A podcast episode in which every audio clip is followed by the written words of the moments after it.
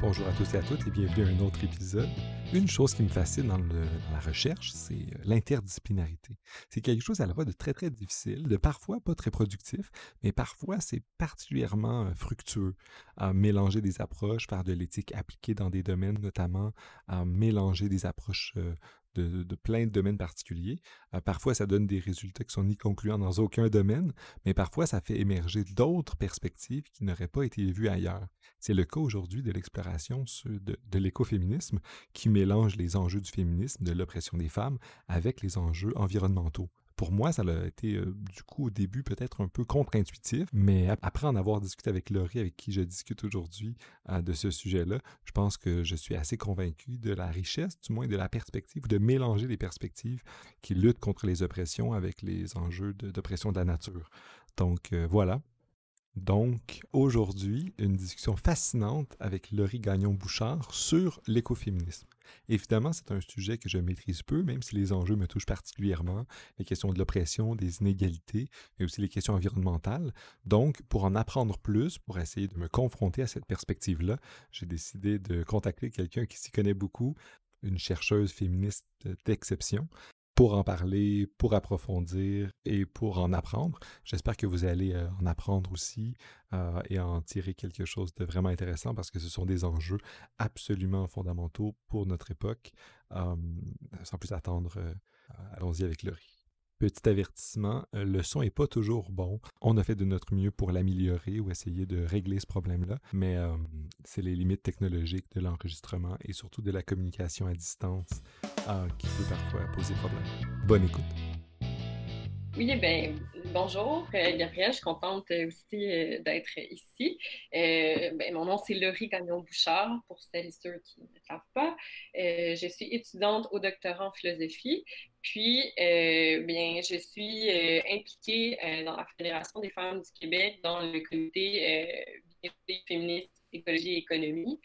donc, à travers ma militance et mon travail théorique, j'ai été amenée à travailler sur bon, la justice environnementale, l'écoféminisme, les enjeux euh, de justice sociale aussi un peu.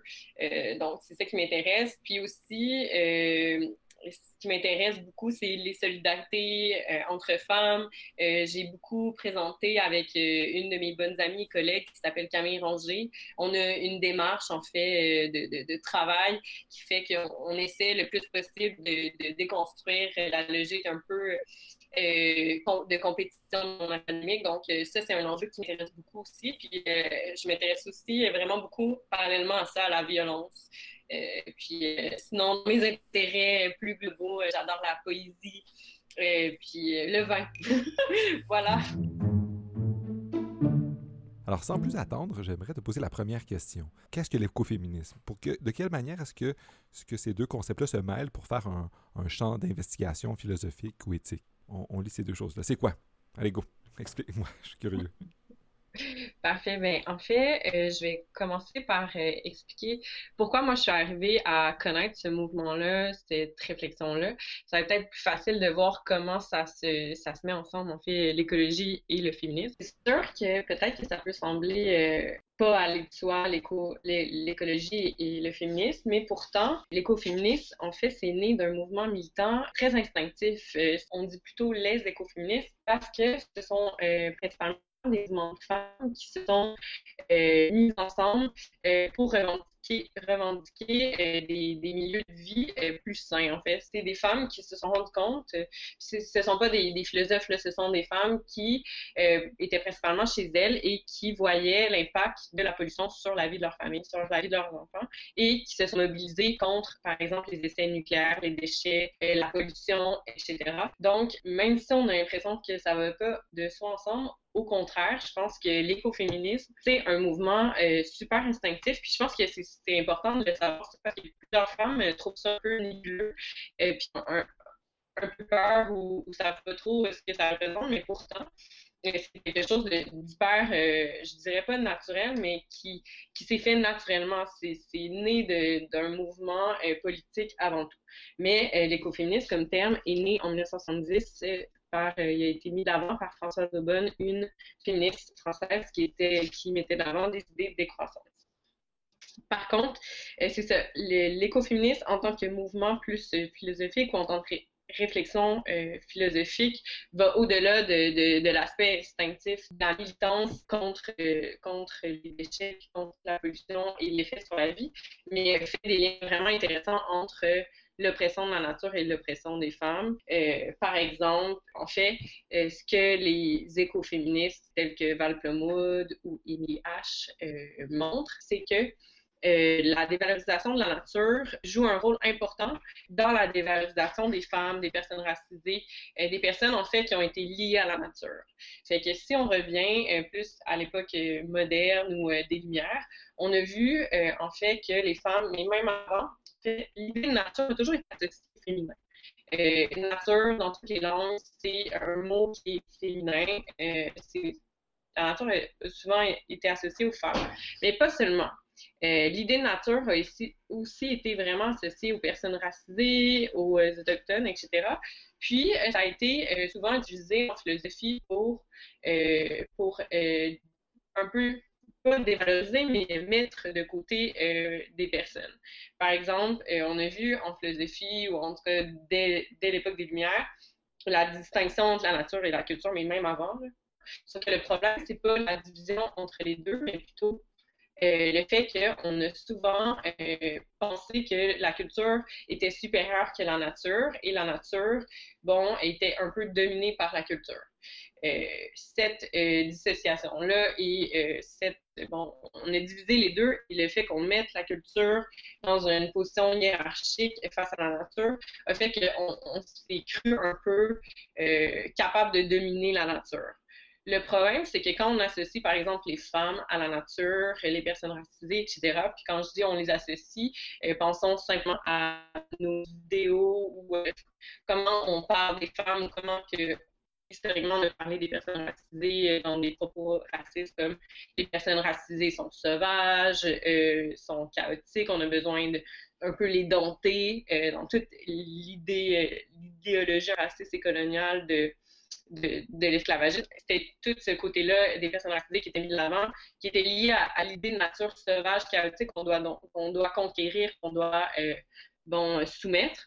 Euh, du côté des femmes, c'était beaucoup plus l'idée de nature, l'idée de, de, nature un peu euh, fragile, l'idée de nature inerte qu'on doit protéger, mais qu'on doit, qu'on doit protéger parce que les femmes seraient fragiles. Mais le problème de ça aussi, c'est que, en fait, l'idée des femmes aussi qui sont liées à leur corps. On pense souvent aux femmes comme si, à cause que les femmes ont, euh, par exemple, euh, des menstruations, etc., euh, que les femmes seraient plus prisonnières de leur corps, alors que les hommes qui ne sont pas ramenés à leurs conditions biologiques seraient capables de dissocier un peu la nature. toute cette idée-là que les femmes sont plus près de la nature a fait que euh, dans la hiérarchisation de la culture et de la nature, les femmes étaient euh, associées à la sphère dévalorisée, euh, la sphère un peu qu'on veut soumettre, qu'on veut maîtriser, si on Donc, c'est là que, les écoféministes font le lien entre l'oppression de la nature, l'oppression de, des femmes, mais aussi des personnes racisées, des personnes, bon, des autochtones, etc. Le fait que, que les femmes ont été associées à la nature et que c'est une justification de leur oppression et du même coup de la nature aussi, en fait. Mais ça part vraiment des oppositions dualistes euh, dans lesquelles on suppose fait qu'il y a une différence complète entre la culture et la nature et qu'il n'y a pas de relation. Cette dichotomie que tu présentes entre nature et culture semble vraiment importante dans cet argument-là, mais ça semble quelque chose aussi qui est important dans toutes les questions euh, écologistes ou environnementales. Peux-tu nous en dire un peu plus, notamment sur la question du biocentrisme et de l'écocentrisme? Évidemment, juste, euh, je propose qu'on définisse peut-être un peu euh, c'est quoi le biocentrisme et l'écocentrisme parce que J'imagine que c'est vraiment pas tout le monde euh, qui euh, connaisse un peu l'histoire euh, de la philosophie environnementale et de l'éthique environnementale. Mais en fait, l'éthique environnementale, la philosophie environnementale, au départ, quand elle s'est construite, c'était une critique face aux, éthiques utilitaristes et conséquentialistes qui valorisaient la nature seulement dans son aspect utilitaire.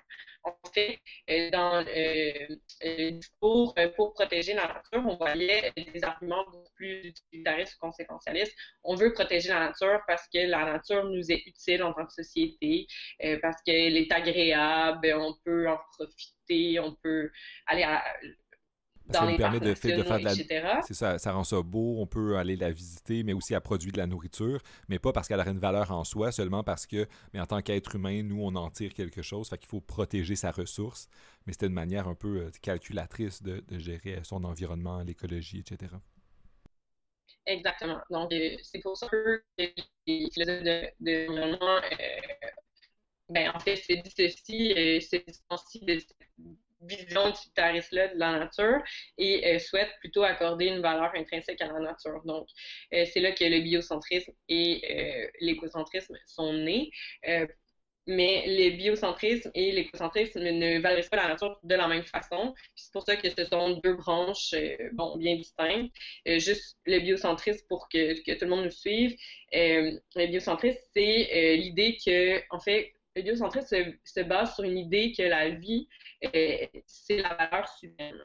Mais la vie, non seulement humaine, mais la vie euh, des plantes, euh, la vie des animaux, etc. Et ce qui est important en biocentrisme de savoir, c'est que la vie a une valeur égale, dans le sens que tous les êtres vivants, humains, non humains, euh, animaux, etc., euh, végétaux euh, ont une importance égale. Chaque individu, chaque être vivant a une importance égale. Et cette vision-là, c'est en fait de, remettre en question l'idée que le, que les, êtres humains, parce qu'ils ont la rationalité, sont supérieurs et peuvent justement tuer des animaux, etc., sans avoir de, sans, poser un problème éthique, en fait. C'était vraiment de remettre en question cette idée-là en montrant qu'en fait, euh, les êtres euh, vivants ont euh, des sens et peuvent subir, bon, peuvent vivre la souffrance, etc., mais que aussi la valeur suprême, c'est la vie, donc on doit préserver la vie, la vie de tous les êtres vivants. Ça, c'est un peu l'idée du biocentrisme. Puis là, on peut déjà avoir les exemples un peu des véganismes puis des végétariens qui sont et végétariennes qui sont euh, dans cette idéologie-là spécifique qui, est une branche, en fait, selon moi, de, du biocentrisme, en fait, de la, la, valorisation de la vie et contre un peu la souffrance des êtres vivants. Euh, il y a l'écocentrisme qui s'est développé, euh, pas nécessairement en réaction, mais dans une vision complètement différente que le biocentrisme, dans le sens que le biocentrisme se base beaucoup sur l'intérêt, ben, pas l'intérêt, mais une vision très individualiste. Chaque individu, chaque être vivant est important, alors que l'écocentrisme, euh, c'est plutôt, c'est pas une vision individualiste, mais une vision holiste. Donc, on va vraiment plus valoriser le bien-être de l'écosystème dans, son, dans son entièreté, puis dans, dans cette vision-là, on ne va pas voir la prédation comme quelque chose de nécessairement négatif, mais on va considérer que ça, fait partie de l'écosystème. Tant que l'écosystème garde un certain équilibre, c'est bien. Puis, euh, dans cette vision-là, euh, l'action, en fait, l'humain euh, peut interagir avec la nature dans une certaine vision d'imitation, dans, dans, une, dans un... Si on imite un peu les processus naturels, bien, euh, c'est vu comme euh, c'est bien en fait. Alors qu'au niveau du biocentrisme, on essaie, euh, la vision, c'est de, le moins possible interférer, le moins possible agir dans la nature parce que les chances qu'on blesse la nature sont, sont grandes. Donc, comme, il, y a une vision difficile des interactions dans la nature entre les humains et les êtres vivants dans le biocentrisme, alors que dans l'écocentrisme, il y a une volonté de, relationnalité, de, vision de la relationnalité, d'acceptation des échanges, mais tant que ça reste dans une certaine harmonie. Donc euh, oui, euh, l'écoféminisme euh, a un lien certainement avec, avec ces, branches de la philosophie environnementale. Selon moi, c'est sûr que moi, j'ai un penchant, mais je pense que j'ai un penchant pour l'écocentrisme dans le sens que je pense que l'écoféministe a une vision beaucoup plus euh, humble face à la nature, mais dans une volonté d'être dans la communauté, de faire partie du monde, d'habiter le monde. Et dans, dans cette vision-là, euh, je pense que l'écoféministe peu a des liens avec l'écocentrisme, sans nécessairement. Mais en même temps, je dis ça, parce que je pense que l'écoféminisme, c'est tellement pluriel. Je ne suis pas certaine que je l'ai dit, mais c'est un mouvement pluriel, en fait, à la base. Donc, il y a des écoféministes qui vont être biocentristes. Sauf que euh, je pense pas que c'est exclu, mais je pense que la philosophie de base euh, de l'écoféminisme qui est vraiment une question de, mettre de l'avant la relation à la nature, en fait, de voir, parce que là, tantôt on a parlé des euh, dualismes de la culture nature, mais on n'a pas parlé qu'en fait, l'écoféminisme, son but, c'est de montrer que on fait tous partie de la nature, puis qu'il n'y a pas de la culture et la nature, puis les personnes dévalorisées qui sont associées à la nature, mais plutôt qu'on fait tous partie de la nature, puis qu'il y a un problème éthique à pas pas se considérer dans la nature, en fait. Euh, il y a un problème éthique parce que on va adopter nécessairement des comportements qui vont faire que va à l'encontre même de la nature, puis qui vont mener vers une crise comme en ce moment. Donc, c'est vraiment, c'est pluriel, mais en même temps, je pense que l'idéologie de base de, de voir la relation à la nature, c'est très important. Puis, je pense que dans le biocentrisme, la relation reste difficile dans le sens que tous les humains sont importants, mais d'un point de vue euh, unitaire, alors que quand on est dans l'écocentrisme, c'est vraiment plus la relation, euh, puis tous les, oui, tout le monde est important, mais dans une, dans une volonté de garder un certain équilibre. j'ai l'impression que, que l'éco-féministe, ça passe plus tu as super bien présenté la, diversité de l'écoféminisme. Vu qu'il y a une grande diversité, de quelle manière on s'y retrouve? Puis c'est quoi les conflits qu'il y a même cette, approche-là? En fait, oui, il y a vraiment une grande diversité dans l'écoféminisme dans le sens que euh, comme c'est instinctif, comme c'est un mouvement militant, c'est pas euh, une idéologie euh, unique. Au contraire. Puis j'ai même une citation d'Elisabeth Carlassar que je trouve intéressante dans le sens que elle parle de la diversité de l'écoféminisme. Elle dit J'insiste sur la diversité au sein de l'écoféminisme et l'utilité de considérer l'écoféminisme comme un discours pour illustrer l'absence de position partagée par toutes les écoféministes. L'écoféminisme tire sa cohésion non pas d'un point de vue unifié, mais plutôt d'un désir commun de ses partisanes de résister aux différentes formes de domination dans l'intérêt de l'émancipation humaine et de la survie planétaire. Donc, je trouvais ça intéressant. Euh, par contre, je peux parler des, des, différentes branches euh, de l'écoféminisme dans le sens que l'écoféministe, il y a, y a l'écoféminisme des Suds, qui vient vraiment de, de, de lutte proprement de femmes qui sont près de projets extractifs, par exemple. Mais il y a aussi, dans, les branches plus philosophiques, il y a une distinction entre les écoféministes qui se disent plus matérialistes et les écoféministes qui se disent, euh, bon, plus spirituels. Euh, la grande critique qui a été faite, en fait, aux, écoféministes qui sont considérés comme euh, spirituels, c'est que les écoféministes, par exemple Suzanne Griffin, ou on, des écoféministes qui sont plus bons sur la poésie, l'art, euh, vont euh, parler euh, du rapport à la nature et parfois ce que les écoféministes matérialistes ou d'autres féministes courts reprochaient aux écoféministes plus spirituels, c'était de, la question de l'essentialisme en fait. De dire que, que les femmes, parce que dans l'écoféminisme, il y a cette acceptation-là que oui, les femmes sont près de la nature.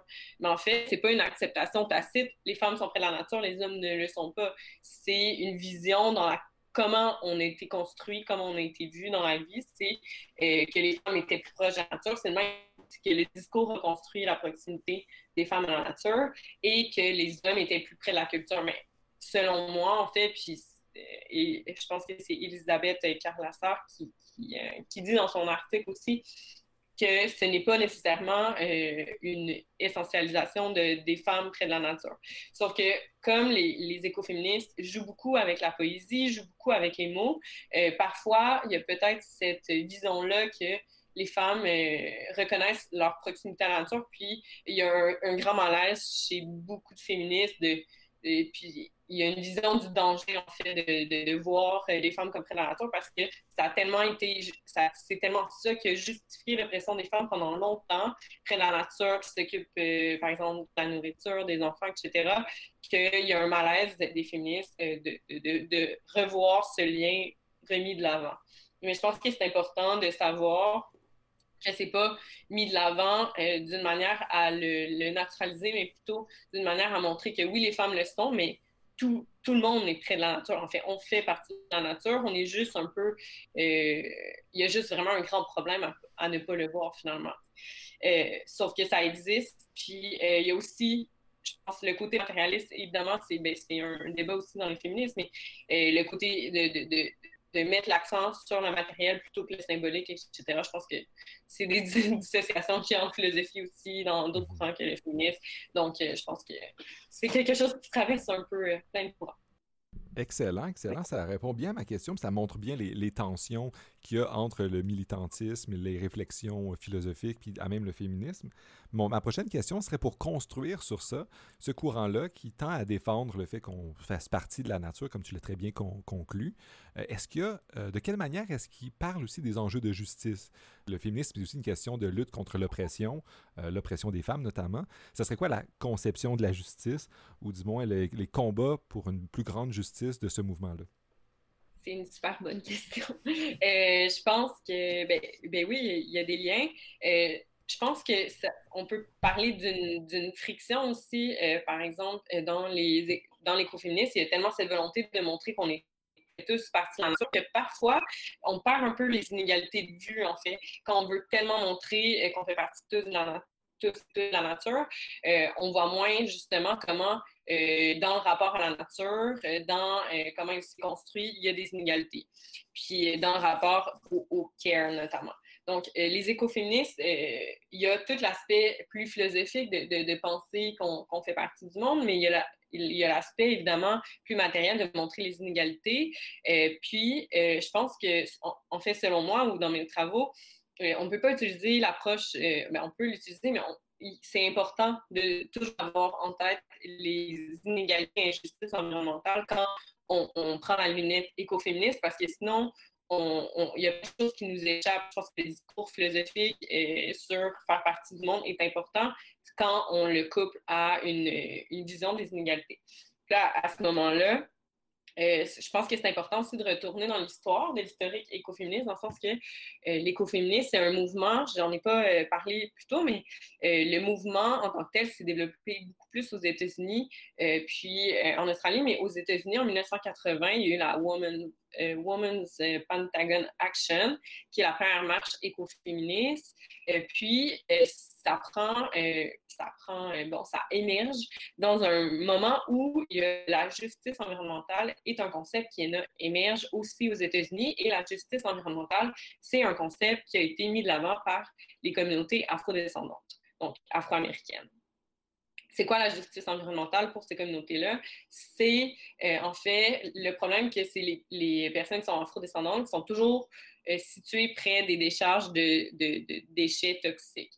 Donc, euh, le premier gros événement qu'on parle de quand on pense à la justice environnementale, c'est euh, en Caroline, qui est arrivé, c'est qu'il euh, y a une, une, décharge qui s'est située près d'une communauté afrodescendante, alors que cette ville-là était complètement euh, blanche, en fait. Il y avait juste un coin qui, qui c'était des afro-descendants, puis c'est là qu'on a décidé de mettre la, décharge la plus toxique.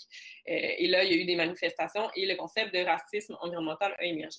Donc, euh, à ce moment-là, en 1980, il y a, l'émergence de l'écoféminisme et de la justice environnementale, et ce sont des, des courants qui sont liés dans le sens que il y a des femmes afrodescendantes qui étaient écoféministes dans le sens qu'ils ont manifesté contre aussi euh, le fait que la vie de leur famille était euh, en danger. Donc, il y a vraiment un lien, c'est un foisonnement à cette époque-là. Donc, euh, pour moi, ça va ensemble. Mais dans l'idée de la justice environnementale, plus féministe dans le sens que qu'est-ce qu'on peut penser en quels principes on peut réfléchir à partir de l'écoféminisme, ben, il faut réfléchir aussi aux impacts, euh, par exemple, de la crise écologique sur la vie des femmes. Euh, de, plus en plus, il y, a des catastrophes, puis on peut tirer des conclusions de ce qui est arrivé avant, par exemple. Il y a une étude de, qui démontrait que le déluge du Saguenay avait eu un effet plus important sur les femmes, sur la vie des femmes, sur leur santé psychologique et physique que sur celle des hommes, parce que les femmes euh, se sont occupées des enfants, des aînés et à cause de leur rôle de soutien et de care, elles ont eu un plus grand niveau de stress et ça a affecté directement leur vie. on peut penser aussi à en ce moment euh, on, nous demande de changer nos habitudes de vie, même en pandémie aussi. On, change nos, habitudes de vie. Euh, c'est qui qui s'occupe généralement de l'habitude de, des habitudes de vie, de, modifier les habitudes du ménage, euh, de faire les courses, ce sont généralement les femmes. aussi dans le zéro déchet, on pense au zéro déchet, ce sont principalement les femmes qui sont les têtes d'affiche de, ce mouvement-là, etc. Donc, c'est bien parce que les femmes ont justement cette vision écoféministe euh, dans le zéro déchet. Euh, c'est une vision euh, typiquement écoféministe des années 70, dans le sens que les femmes se rendent compte de l'impact des déchets sur la vie de leur famille. Quand, quand on regarde un peu le discours des, des, personnes qui ont parti zéro déchet ou qui sont plus connues, c'est exactement ça, la santé de ma famille, j'ai fait ça. puis, en fait, c'est positif parce que ça politise un peu le rôle des femmes par contre, euh, c'est important d'avoir un regard critique sur le fait que c'est les femmes qui ont encore ces tâches-là, puis euh, souvent, les tâches ne sont pas bien réparties dans le ménage, donc ça fait une charge de plus, c'est du travail invisible. Puis, euh, ce qui est important aussi, c'est que oui, de plus en plus, c'est politique parce que ces femmes-là ont une, une tribune, mais c'est pas, pas politique d'abord, dans le sens que les mouvements qui sont plus écologistes euh, sont euh, souvent menés par des hommes. Euh, puis dès que c'est un peu plus de la politique de l'écologie, c'est souvent des hommes qui sont à la tête, alors que les habitudes de vie, comment on modifie, ce sont, encore les femmes. Donc, il y a quand même une division genrée du travail, de, de militance dans, dans, dans l'écologie. Donc, c'est quand même important à noter. Euh, puis sinon, si, euh, j'avais euh, aussi à parler, je veux dire, l'écoféminisme, c'est important parce que ça, met de l'avant le fait qu'on est toutes reliées, qu'on est toutes en relation par rapport à la nature, mais aussi dans, la volonté de modifier nos habitudes de vie, etc c'est super intéressant ça. J'aimerais ça continuer la question, la discussion sur les enjeux euh, de justice en précisant deux enjeux de justice où j'aimerais ça avoir leur perspective. Un sur euh, la justice environnementale, pour que tu continues à nous en parler un peu plus en détail sur euh, la contribution au débat qui entoure la justice environnementale, puis quelque chose qui est peut-être un peu plus un dada à moi, les enjeux de justice économique. De quelle manière est-ce que les écoféministes ont des positions ou quel genre de, de, réflexion sur la justice ils ont dans ce domaine, dans le domaine économique?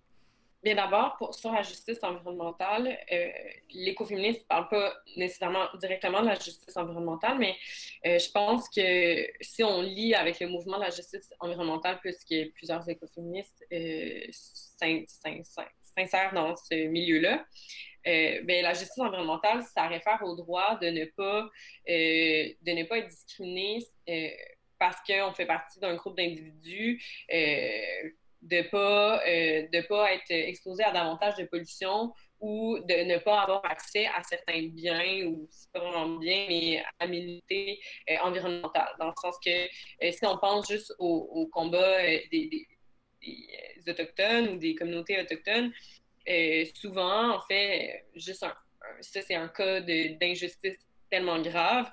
Euh, à Grassy Narrows, euh, en Ontario, euh, il y a eu du, mercure dans l'eau pendant des années. Et bon, le gouvernement était au courant de ça. puis, ils n'ont pas averti la communauté. puis, dans cette communauté-là, on retrouve du mercure dans, je veux dire, chez les personnes, la majorité des, personnes de la communauté parce que c'était dans l'eau, parce que, bon, la pêche, etc. Donc ça, c'est un, cas vraiment grave d'injustice de, environnementale parce que euh, la communauté est autochtone, parce que euh, la vie de ces personnes-là n'était pas reconnue, n'est pas reconnue au même niveau. Euh, par le gouvernement parce que nécessairement, elles n'ont pas investi. Mais aux États-Unis, c'est beaucoup ça, en fait. Euh, les communautés afrodescendantes sont souvent proches où il y a du plomb dans l'eau, en fait, ont des des injustices environnementales graves qui portent atteinte à leur santé.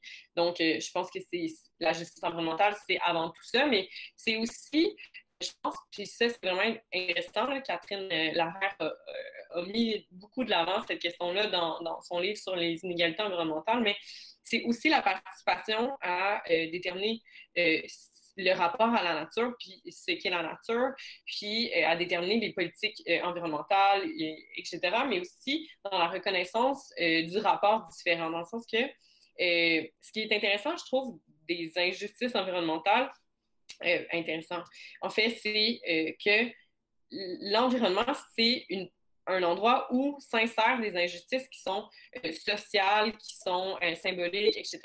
Donc, l'injustice mentale va revêtir des niveaux différents selon euh, qui on est, en fait, selon euh, notre identité, selon comment on. C'est quoi notre rapport à la nature. C'est comme un endroit où s'insèrent les injustices.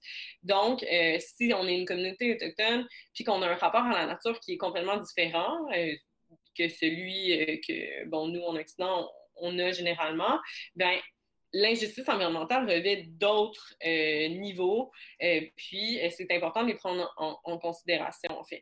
c'est comme, il y a tout un, monde, en fait, à partir de l'injustice environnementale, il y a tellement de niveaux que l'injustice peut prendre, symbolique, je dirais directement sur la santé, mais aussi coloniale, en fait. je pense que ça recoupe euh, plusieurs injustices. Au niveau de la conception des, euh, des écoféministes sur euh, bon, la justice économique, je ne suis pas une experte là-dedans, ça c'est clair, mais ce que je trouve intéressant, c'est que dans euh, la réflexion plus euh, philosophique sur, euh, par exemple, les dualismes, la scission corps-esprit, Silvia Federici critiquait le système, justement, critique en fait le système capitaliste qui, selon elle, génère des formes d'asservissement brutal et insidieuses. Selon elle, le capitalisme impose non seulement dans le corps du prolétaire une division profonde entre les femmes, les hommes, etc., mais dans le corps même de la personne, entre le corps et l'esprit, une division qui, selon elle, va générer une forme d'aliénation à la nature. Dans le sens que, comme euh, dans le système capitaliste, on est appelé à gouverner nos corps pour être de meilleurs travailleurs, pour de meilleures travailleuses. Euh, on peut penser c'est facile, je veux dire, euh, la maladie, c'est très mal vu, on, on, quand on essaie de jamais dire qu'on est malade, on essaie de monter notre corps. Euh, les, euh, les, maladies, euh, je veux dire, psychologiques, ou plus quand, quand, psychologiquement on va pas bien, c'est très mal vu dans notre société. on essaie vraiment de gouverner nos corps euh, de façon à les mettre au service d'un système qui est le capitalisme. Et euh, selon Silvia Federici, ce que ça pose comme problème, c'est que ça fait une distinction entre le corps et l'esprit et que ça nous amène à nous euh, aliéner ou ne plus reconnaître notre nature biologique et donc nous aliéner à la nature dans, sa totalité, en fait. De nous, de nous mettre un peu au service de la technique.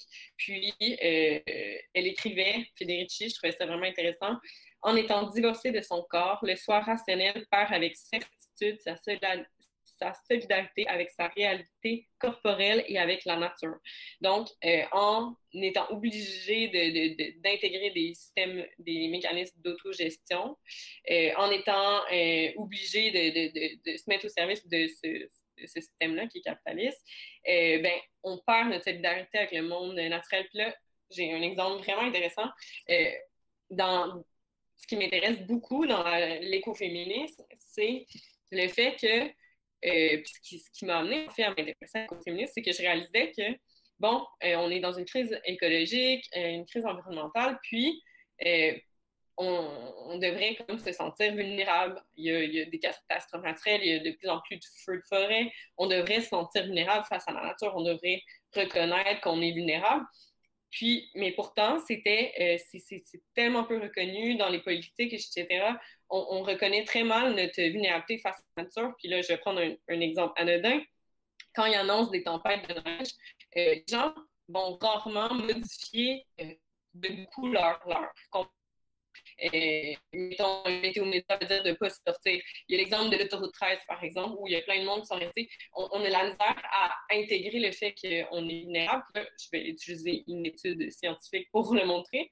Par exemple, il y a un sociologue qui s'appelle Christian Kulik qui a fait une étude sur les, euh, des inondations en Allemagne en 2002. C'est des inondations qui ont fait plusieurs morts. Et puis, ce qui est intéressant, c'est que lui, il a étudié la perception de la nature suite aux inondations. dans cette ville-là, je ne me souviens pas par cœur du nom, mais dans, dans, la ville qu'il a étudiée, il, y avait un, il y avait un courant d'eau, un, un, canal. Puis, puis, les canaux en, Europe, pour celles et ceux qui, savent, sont gérés par des digues pour gérer le courant parce que souvent, bon, les maisons sont vraiment près des canaux, etc. Donc, les digues gèrent l'affluence d'eau. Euh, par contre, il y a eu trop de précipitations euh, puis trop d'affluence d'eau. Donc, euh, la, communauté savait que la digue ne serait pas capable de gérer l'affluence d'eau qu'elle allait avoir. Et le problème, c'est donc, ils ont averti tout le monde de se réfugier dans un espace sûr parce que, bon, la digue n'allait pas marcher. Mais la digue, bon, la technique a toujours contrôlé l'eau et là, les citoyens et citoyennes de, la ville ont toujours vu le courant d'eau au même niveau. Donc, ils ne connaissaient pas euh, que, l'eau pouvait monter. C'est comme si la nature était devenue inerte, en fait, comme si elle, n'existait pas comme nature dynamique. Donc, quand euh, il y a eu euh, l'affluence d'eau prévue, ben, les gens ne sont pas partis aussi rapidement de leur maison qu'il et elle auraient dû. Et euh, à cause de ça, ça a eu des conséquences graves comme plusieurs morts, etc. Euh, et à cause de ça, euh, c'est ça, il y a eu des morts, etc. Puis, il y a eu beaucoup de bris, ils n'ont pas pris les précautions nécessaires. Puis ça, on pourrait même faire des liens avec la pandémie actuelle, dans le sens qu'il y a encore beaucoup de monde qui se pense que ça va être correct, que ça va bien aller, que que ça les touchera pas. Il y, a comme ces dénis-là de vulnérabilité face à ce qui est plus grand que nous euh, parfois.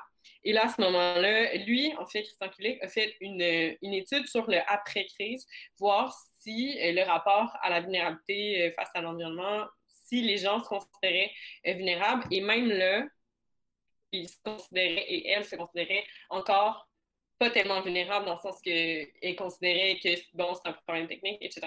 On peut même penser à Saint-Marc-sur-le-Lac, faire des liens avec les citoyens et citoyennes qui en veulent, qui disent que c'est uniquement parce que, bon, euh, le mur n'était pas euh, restauré comme il faut, qu'il y aurait tenu. Bon, je ne suis pas experte de ce dossier-là, mais je pense qu'on peut faire des liens dans le sens que je pense que, oui, la technique peut contrôler à certains égards la nature, mais je pense que c'est un leurre de penser que la technique peut contrôler la nature dans jusqu'à jusqu'à l'extrême, en fait. Mais c'est vraiment intéressant. Je pense que les exemples que tu donnes montrent bien qu'il y a un problème de dissociation qu'on a d'un côté, la nature est super forte, puis on voit avec des crises qui s'accumulent sur plein de sujets, des petites inondations euh, à Sainte-Marc-sur-le-Lac comme des grandes catastrophes comme celles qu'on vit en ce moment, montrent que les, gens sont inconfortables avec l'idée de se sentir vulnérables face à la nature, puis que c'est quelque chose de, de, très problématique. Est-ce que l'écoféminisme nous invite à reconnaître notre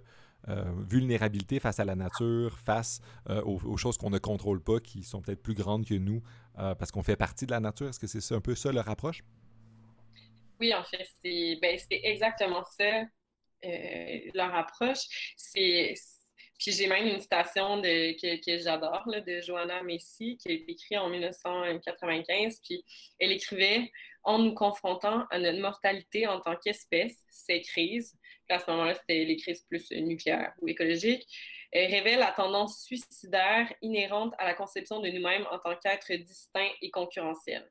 Compte tenu de la fragilité des, et des ressources limitées de notre planète, compte tenu de nos besoins d'adaptation et de partage, nous devons penser, ensemble d'une manière synergique et intégrée plutôt que sur le vieux mode fragmenté et concurrentiel.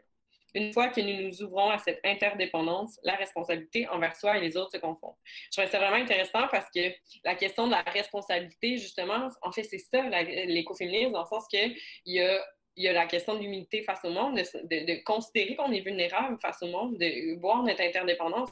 Mais c'est aussi, une fois qu'on se considère vulnérable, puis une fois qu'on se considère en relation, euh, c'est là que la responsabilité émerge. Puis à ce niveau-là, ce que des exemples intéressants, la crise actuelle, les changements climatiques, on parle souvent des changements climatiques comme une guerre au changement climatique. Mais quand on parle de guerre au changement climatique, elle est où la responsabilité?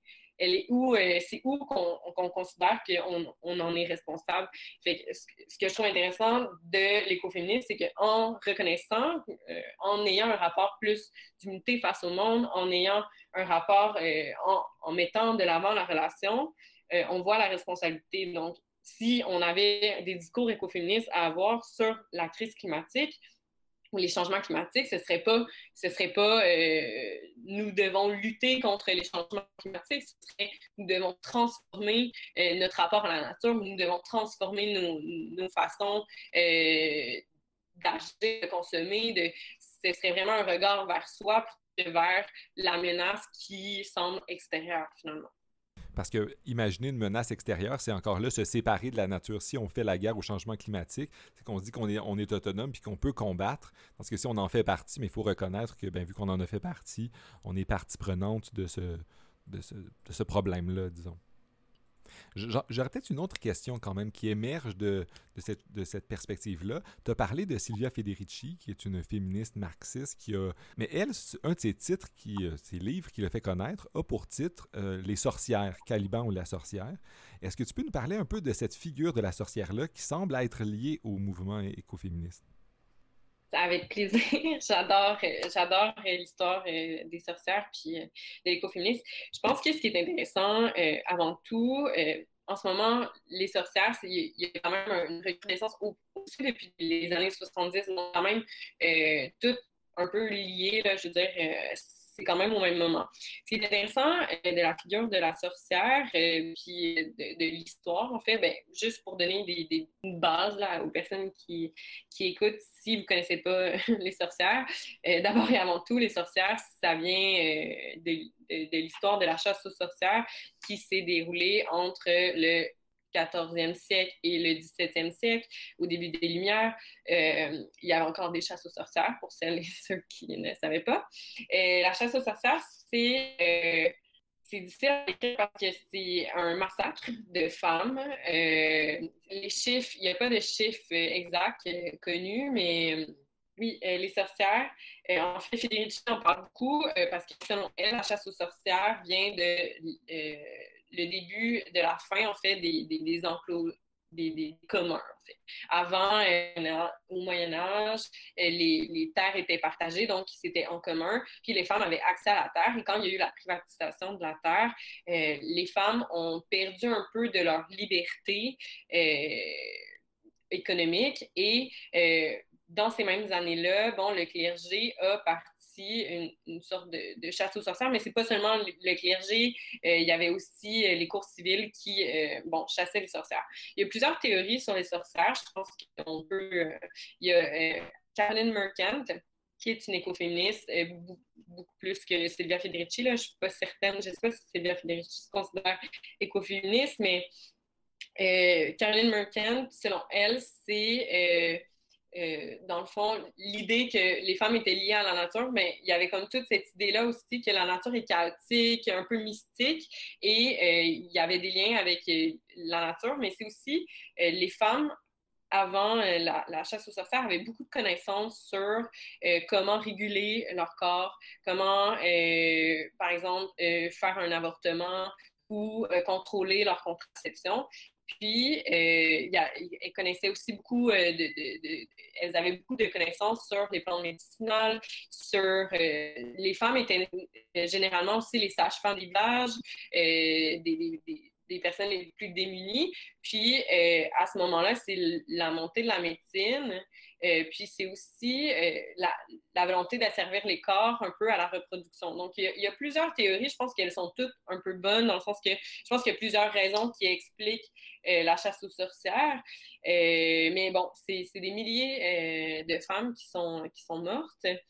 Puis, c'est surtout des femmes, en fait, qui étaient qui n'avaient pas le profil type euh, de, de, la femme au foyer, euh, qui c'était des femmes qui avaient des connaissances ou des femmes qui étaient indépendantes. Donc, c'est devenu, euh, vers les années 70, une figure importante du mouvement féministe, dans le sens que ce sont généralement des femmes qui, qui colle pas avec la femme valorisée dans notre société. Par exemple, la femme bon, maternelle, etc., qui, qui s'occupe seulement des, enfants, mais c'était des femmes indépendantes qui avaient une, sexualité euh, pas autonome, mais libre, euh, qui, euh, donc, c'est un peu pour ça, puis qui avaient des connaissances sur leur corps qui, qui étaient qui étaient autonomes. Donc, c'est un peu pour ça qu'elles ont été, qu'elles ont, et même la figure de la vieille femme avec son chat, la femme célibataire, c'est toutes ces, ces figures-là. C'est important aussi, la chasse aux sorcières est aussi liée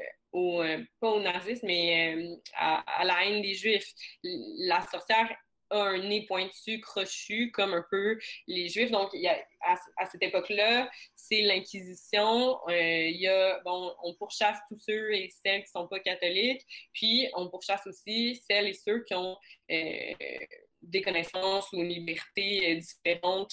puis on a un peu le corps des femmes. Ça, c'est un peu la théorie de Federici, on a servi le corps des femmes pour la reproduction de la main-d'œuvre, mais aussi on élimine les connaissances un peu plus de la médecine des femmes pour les asservir à un système techniciste euh, qui, là, c'est les médecins qui euh, s'en occupent. Donc, euh, quel est le lien avec l'écoféminisme? Désolée de cette introduction beaucoup trop longue, mais quel est le lien avec l'écoféminisme? il y en a plusieurs, en fait. déjà, c'est des femmes qui ont des connaissances sur les plantes, qui ont un rapport à la nature, d'une qui est émancipateur et dans le sens que leur connaissance des plantes leur permet d'avoir une liberté euh, sexuelle, de, de, d'avoir un certain contrôle sur quand elles vont avoir des enfants, etc. Mais aussi, ce que je trouve intéressant, c'est que euh, l'écoféminisme, c'est, euh, une réappropriation. C'est une réappropriation de quelque chose qui a été vraiment dévalorisé, le fait que les femmes étaient associées à la nature. Donc, on décide, les écoféministes décident de se dire non, euh, c'est pas vrai que c'est négatif l'association à la nature, c'est positif parce qu'on fait tous partie de la nature et toutes. Euh, alors, à ce moment-là, ce que je trouve intéressant, euh, c'est que la, figure de la sorcière, c'est un peu la même chose depuis 1970. C'est une réappropriation parce qu'en en fait, être sorcière, à l'époque, c'était, la mort. Il y a des femmes qui se sont fait brûler. Je veux dire, les CV, c'était horrible. Donc, clairement, il y, a, eu dans les années 70 une réappropriation de ce symbole-là. Et euh, là, c'est déjà dans le processus du rapport à, l'image, il y, a, le même mouvement. Mais aussi, euh, bon, la sorcière, c'est quand même une figure euh, dans l'écoféminisme dans le sens que c'est des connaissances, c'est un, rapport au corps qui est différent, un rapport à la nature. Donc, c'est sûr que c'est une figure importante euh, au sein des écoféministes. Puis, il y a aussi des écoféministes qui mettent de l'avant, euh, par exemple, plus spirituel euh, pour celles et ceux qui connaissent Star Art. c'est une, écoféministe qui est néo-païenne, qui a des rituels, qui met de l'avant un, certain rapport à la magie. Donc, il y a quand même ça qui, qui, fait partie aussi du, du spectre écoféministe et des sorcières. Ben, merci beaucoup. Ça montre encore un portrait encore plus complexe et, euh, disons, riche euh, de ce courant philosophique-là. Euh, mais je pense que ça fait le tour dans le plupart des questions. J'aurais plein d'autres questions, comme tu peux imaginer, mais je pense que ça fait une bonne clôture de notre réflexion qui a passé des enjeux de justice à l'écologie, au féminisme et aux sorcières. ça c'est très coloré et très général. Alors, je te remercie beaucoup de ta participation. Ça a été vraiment gentil. J'espère qu'on va reparler sur plein d'autres enjeux bientôt.